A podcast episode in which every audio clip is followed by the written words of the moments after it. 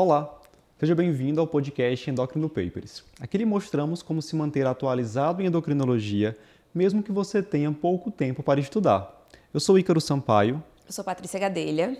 E o tema hoje é hiperaldosteronismo primário, discutindo um caso clínico.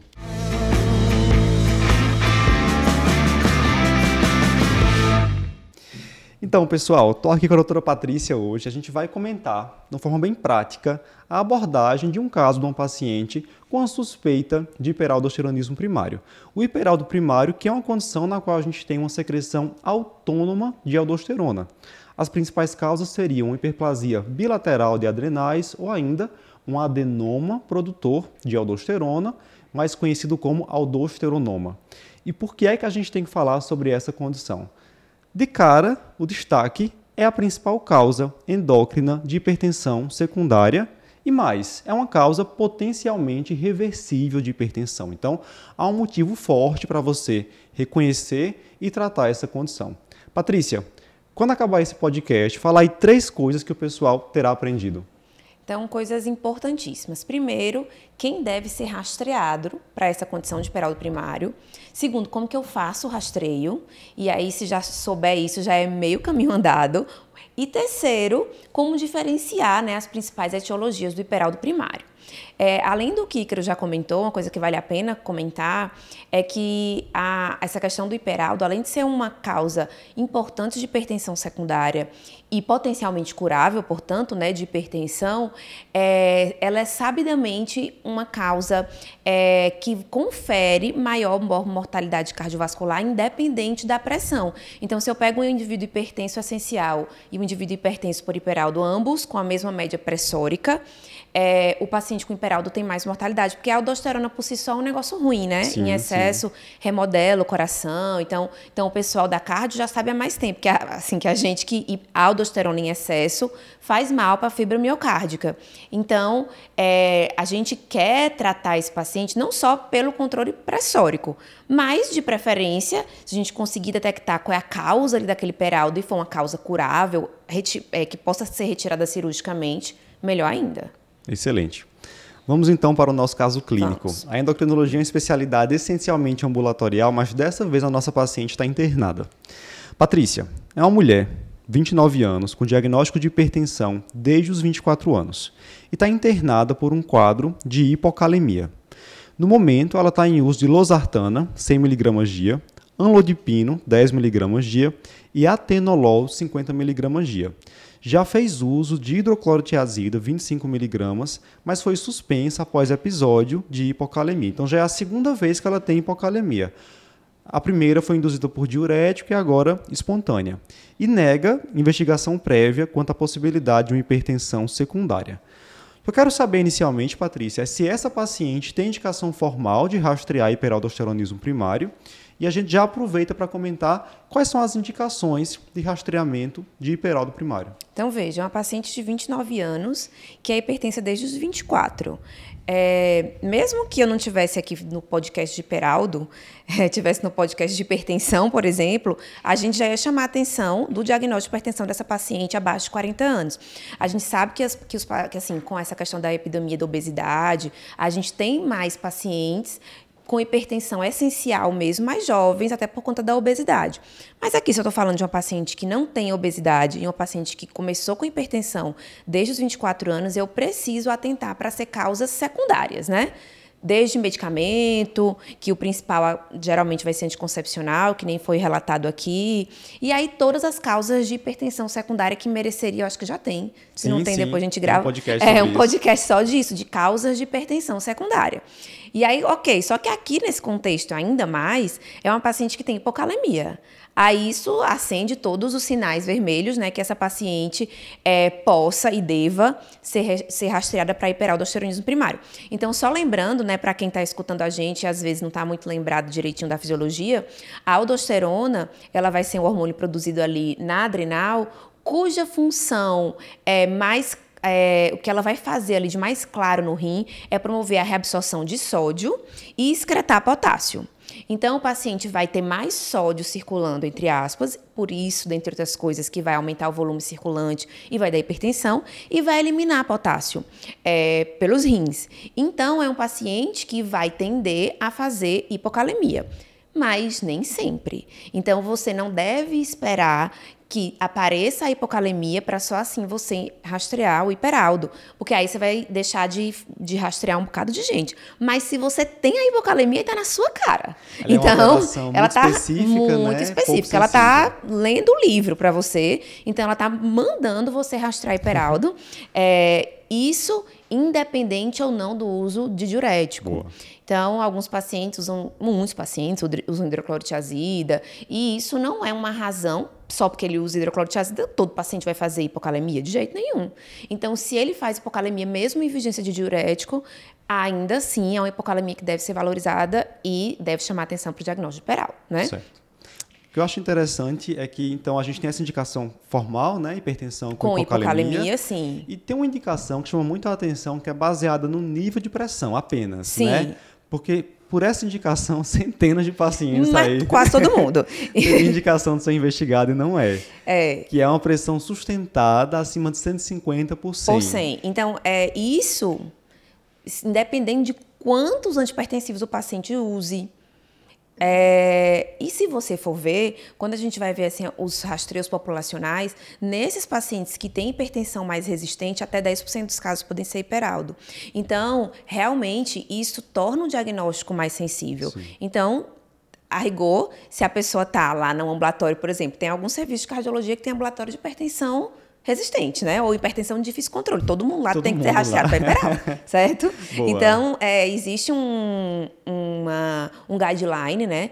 Que o último nem é tão novo assim, mas é o que a gente segue ainda, da Endocrine Society, que dá algumas é, situações clínicas em que merece o rastreamento de Peraldo. Uma delas é essa, né? Uma hipertensão mantida acima de 150 por 100. Perfeito. E aí, falando em hipertensão resistente, se o paciente de fato tem critérios para hipertensão resistente, né, pressão maior que 140 por 90, já em uso de três drogas, sendo uma delas um diurético, ou seja, pressão paciente com terapia otimizada, pressão fora do alvo, também tem indicação de rastrear hiperaldo primário. Sim. Ou ainda se ele está com quatro drogas, conseguindo manter a pressão controlada. O paciente está precisando de muita medicação para poder controlar. controlar também tem indicação de rastrear hiperaldo, né? É. Além dessas indicações, então, todo paciente que tenha hipertensão na vigência de um incidentaloma adrenal, a gente já falou isso no podcast incidentaloma, Sim. É, é uma situação menos corriqueira, né? É, todo paciente que tenha hipertensão e que tem uma história familiar de um evento é, cerebrovascular muito precoce. Então, é um paciente hipertenso, mas que teve na família alguém que teve um AVC antes dos 40 anos de idade. Então, é uma coisa a ser perguntada, porque pode ser que esse paciente faça parte do raro grupo ali de causas de peraldo de origem familiar, certo. umas origens genéticas mais raras. Outra coisa muito comum, que é a indicação. Paciente que tem hipertensão e tem apneia do sono. Sim, Também deve rastrear. E o mais óbvio, se tem hipertensão e tem uma história familiar de hiperaldosteronismo primário, Sim. né? E aí eu acho que São a essas. gente cobriu todas as indicações de hiperaldo, de, de quem merece rastreio de hiperaldo, né? Perfeito. Então, é, e aí outra coisa que também vale a pena lembrar é que, assim, o que às vezes a gente vê muito esse conceito, assim, quando tem uma, uma, um paciente com hipertensão muito descontrolada, é, eu, eu tenho a impressão que as pessoas não especialistas até lembram primeiro do diagnóstico de feocromostoma, até é do verdade. que hiperaldo, né? Uma coisa muito florida, né? É, quando você vê aquele paciente, puxa, um paciente super hipertenso, a pressão que não controla, geralmente as pessoas pensam primeiro em feocromostoma. Mas ele, primeiro, ele é bem mais raro do que o hiperaldo. Segundo, é, os pacientes até podem ter hipertensão, assim, descontrolada, mas geralmente a hipertensão do feocromostoma, assim, a hipertensão crônica, não é tão difícil de ser controlada e é, via de regra, a hipertensão do hiperaldo, ela é uma hipertensão mais tônica, mais mantida e mais alta, mais difícil de controlar mesmo com múltiplas drogas. Então, sempre que é, vi esse quadro de hipertensão resistente, vale a pena colocar o hiperaldo como primeira, é, primeira doença endocrinológica a ser descartada. Perfeito. Então, nossa paciente, sem dúvida, tem sem indicação dúvida. de investigar hiperaldosteronismo primário, certo? Uma vez que eu defina essa indicação de rastreamento, como fazer o rastreamento do hiperaldo primário? Então, o rastreamento, como o próprio nome diz, né, assim, é você vai fazer uma dosagem laboratorial que vai servir como rastreio. É, não vai confirmar num primeiro momento o diagnóstico, mas é o ponto de partida para que você dê a sequência diagnóstica, como a gente vai falar na sequência. Então, esse rastreio no, no, início deve ser feito com a dosagem é, laboratorial no sangue, da dosagem da aldosterona, já que é um hiperaldosteronismo, e da atividade plasmática de renina. E a gente faz uma divisão. A aldosterona dividido por atividade plasmática de renina. É, se esse valor der acima de 27 ou 30, o valor da divisão der acima disso, você confirma um rastreamento positivo. Veja que a gente está falando que é um exame laboratorial, um exame de dosagem sérica, não é imagem. É, a gente, às vezes, não é incomum pegar aquele paciente que estava. Ah, é, essa paciente aqui. Paciente está na emergência com hipocalemia, e aí, cheio de antipertensivo, já pensa em peraldo, beleza, pensou certo, aí já pede uma tomografia de abdômen. Aí pensou errado. É começar a investigação por imagem. Pelo imagem. Assim, em endócrino, isso eu acho que se eu posso até juntar aqui todas as coisas, mas eu acho que praticamente nunca vai ser certo em endócrino você começar a investigação pela imagem. Porque em endócrino tem aquela, aquela entidade que são os incidentalomas, né? Sim. Incidentalomas hipofisários, incidentalomas adrenais. Então você acaba, às vezes, identificando uma lesão na imagem que não tem nada a ver com a doença. E aí você vai ficar com com a, com a, investigação clínica toda trocada, vai operar um paciente que às vezes opera o lado errado. Então, a, o rastreio inicial é com exame laboratorial, a aldosterona dividido por atividade plasmática de renina. Certo. Então, a gente não está falando aqui em momento algum de usar potássio para fazer rastreamento. Não, não estou falando da dosagem de potássio okay, para fazer já rastreamento. Que não é, já que a hipocalemia não é sensível para diagnóstico de hiperaldosteronismo primário, a gente não vai utilizar um exame pouco sensível para fazer rastreamento. Isso. Então seria aldosterona e atividade plasmática da renina. Isso. Se no meu serviço não tiver atividade plasmática da renina, eu posso dosar renina, Patrícia? Pode, pode dosar renina. Nesse caso, é, tem alguns locais que não tem mesmo atividade plasmática, é um exame bem chato, porque é em ml por minuto, por hora. Então, às vezes, dá pra, é mais fácil dosar renina direta, e aí, nesse caso, tem só que fazer uma conversão, né? Tem que dividir esse valor por 12. Perfeito. E aí você acaba corrigindo, e aí o ponto de corte é atividade aldosterona sobre renina direta. Se for acima de 3, você também dá o diagnóstico, o rastreio positivo, positivo. de hiperaldo. Certo. Algum cuidado especial na hora de fazer essa coleta? Vamos imaginar que essa paciente, essa paciente. está internada por hipocalemia. Sim. Se ela estiver lá com seu potássio de 2,9, já pode chegar e fazer essa coleta de aldosterona e, e renina? Veja, tem alguns cuidados sim. A hipocalemia, então, pensa aqui comigo. Se é, eu, eu que não tenho hiperaldo, nada. Se por alguma razão eu tenho um potássio baixo, qual vai ser a fisiologia do meu corpo? Vai ser diminuir a aldosterona para que eu não perca mais potássio, né? Então, a hipocalemia ela vai propiciar um valor falsamente baixo de aldosterona. Então, essa relação aldo sobre a atividade plasmática de renina pode vir falsamente baixa. É, então, o potássio, ele obrigatoriamente tem que ser normalizado antes de você fazer essa dosagem laboratorial. E aí existem algumas outras drogas antipertensivas que interferem muito nessa relação principalmente os bloqueadores dos receptores da aldosterona, é, como espironolactona. Então, essas que interferem muito no exame também devem ser suspensas quatro semanas antes. Então, veja, o potássio tem que ser normalizado e, principalmente, espironolactona e diuréticos espironolactona no mínimo quatro semanas, já que é uma droga que vai demorar mais tempo de ação, e os diuréticos devem ser suspendidos duas semanas antes. Algumas outras drogas antipertensivas interferem na, na relação, mas interferem menos. É, então, por exemplo, ela usa é, losartana, ela usa anlodipina, ela usa atenolol. São drogas que até o anlodipina daqui seria o, o que interferiria menos, mas o losartana pode interferir nessa relação a aldo sobre a atividade plasmática de renina. O atenolol poderia interferir, mas eles interferem menos. E aí a recomendação atual é que a gente mantenha essas drogas que interferem menos e faça a relação. Se você faz a relação, a relação vem muito conclusiva, você fala, poxa, já estou bem satisfeito que deu uma relação positiva e não preciso suspender essas drogas que interferem menos. Porque isso antigamente dificultava muito o rastreio. Eu tinha que suspender um bocado de remédio que o paciente usava para hipertensão, tinha que internar esse paciente. Sim, claro. Porque ele ia fazer pico hipertensivo. Hipertensiva. Né? Era. Aí tinha que trocar pelas drogas que interferem menos, tipo hidralazina, verapamil, tal. Aí era uma confusão, já era, dificultava muito. Então, atualmente, a única coisa que você é obrigada a suspender é a espironolactona. Então, por isso que, assim, se tiver essa suspeita, nem inicie espironolactona antes Boa, de boa. antes de terminar o rastreio.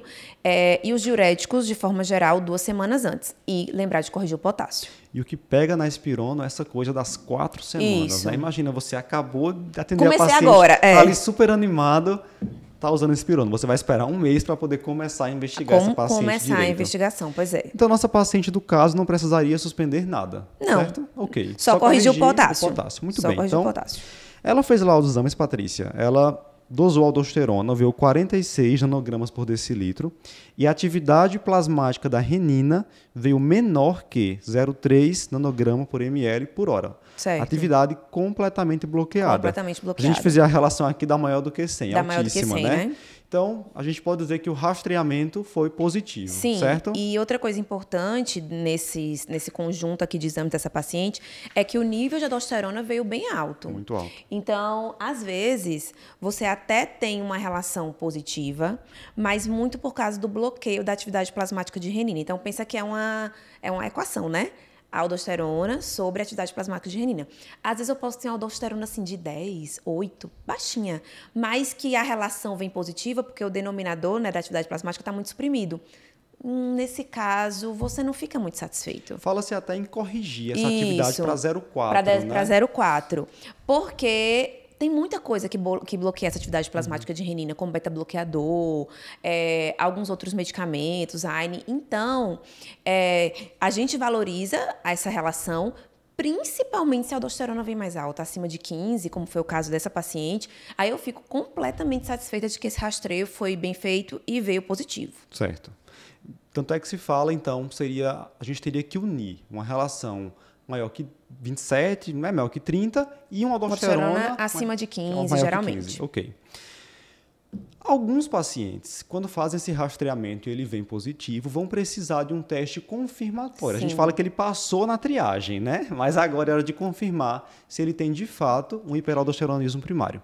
A diretriz atual da Endo Society traz que se for um caso muito clássico, né, uma aldosterona maior que 20 com hipocalemia espontânea, atividade plasmática completamente bloqueada ou aldosterona maior que 30 com a relação aumentada, mesmo que não tenha hipocalemia, a gente não precisaria fazer Isso. teste confirmatório. Mas muitos pacientes vão ter aquele quadro limítrofe, né? Uma Sim. relação de 35, não tem hipocalemia espontânea.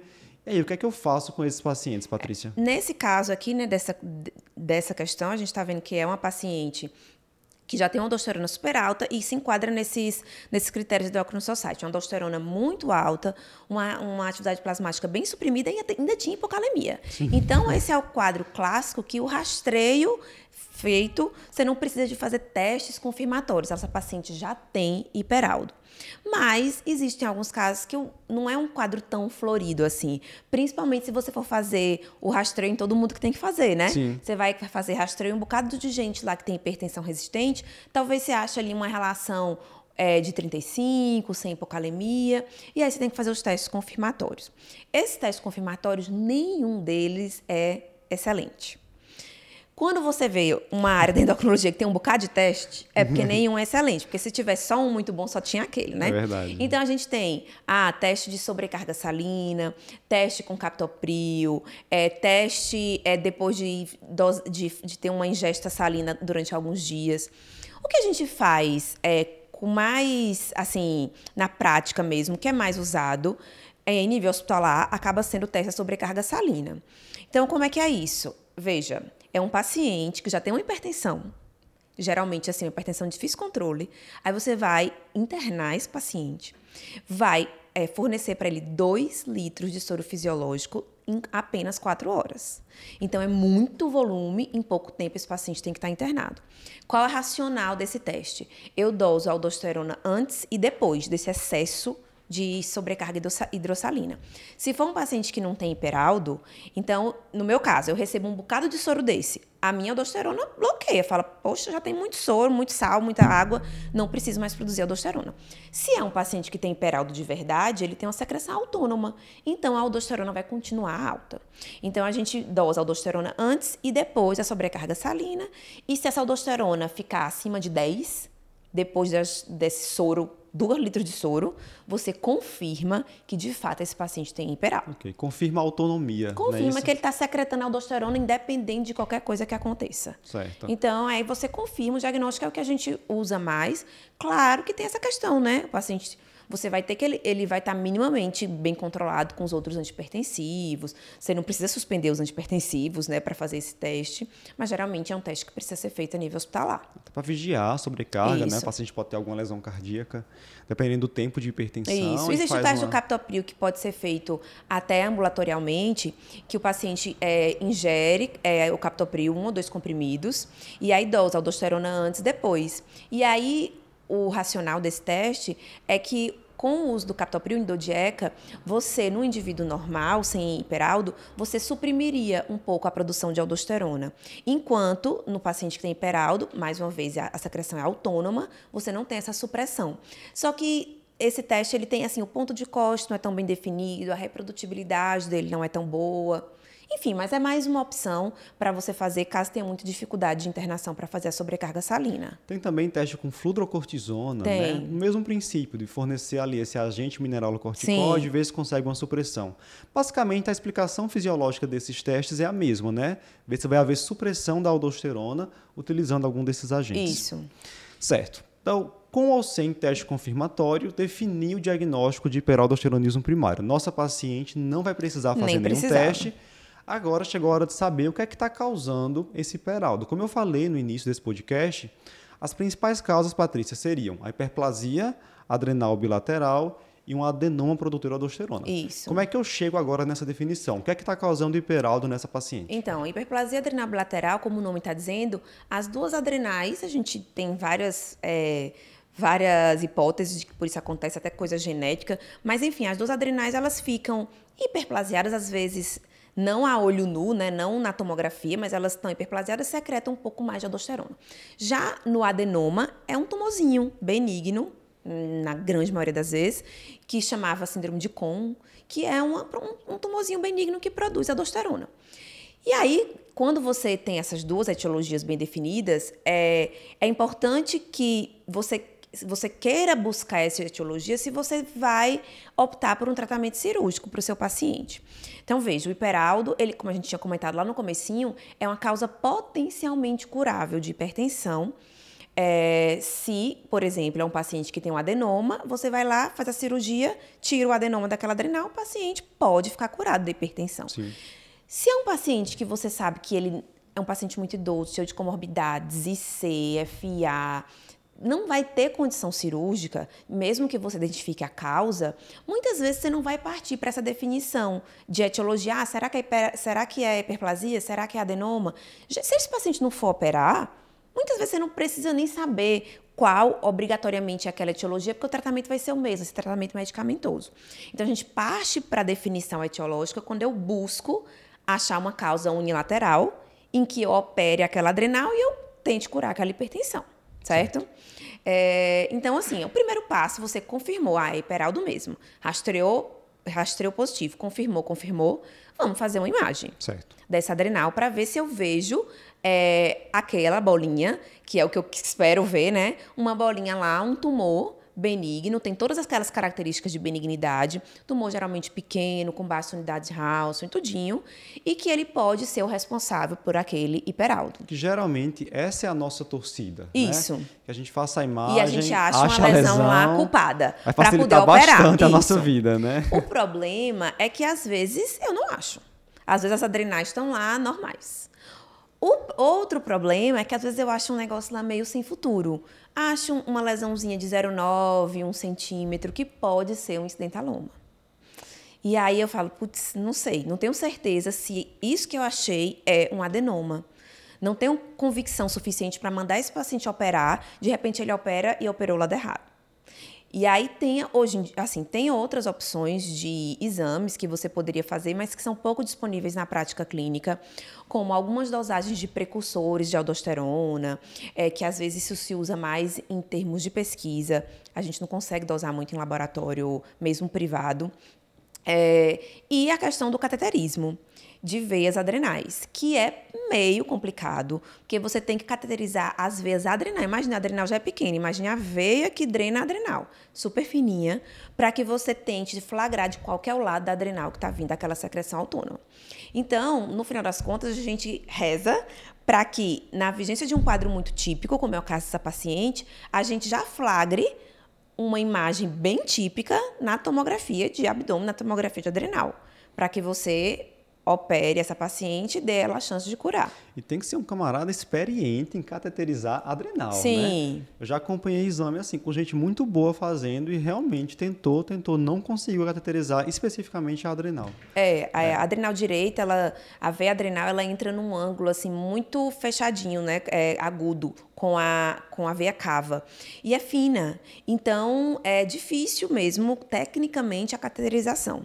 Depois que cateteriza, você ainda tem que coletar aldosterona e cortisol de cada lado, da periferia, fazer as contas. Essa cateterização geralmente tem que ser sob estímulo com ACTH sintético é, que a gente tem muita dificuldade de obter aqui no Brasil, porque não é uma medicação aprovada pela Anvisa, a gente até consegue trazer, mas vem importado. Enfim, é todo um, um protocolo para fazer esse cateterismo. Então a gente torce muito para que consiga ver com, outras, é, com outros exames mais simples antes de chegar no cateterismo. Certo.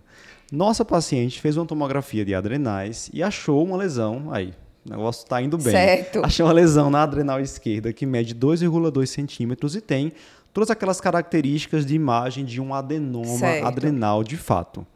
Então, essa paciente fecha um diagnóstico de aldosteronoma. De... Isso, certo? aldosteronoma. E é, e é, o protótipo, né? Uma paciente jovem, mulher. Exato. Ok. Como fica o tratamento desse caso agora, Patrícia? E de modo geral, como é feito o tratamento do hiperaldosteronismo primário? Tanto do aldosteronoma, que é o caso da nossa paciente, como também naqueles casos de hiperplasia adrenal bilateral. Tá. Nesse caso aqui, então, é um caso que não gera muita dúvida, né? Um paciente que tinha um quadro muito típico, inclusive estava internada por hipocalemia. É, foi feito o rastreio positivo e, felizmente, né, viu essa imagem de 2,2 centímetros compatível com adenoma adrenal.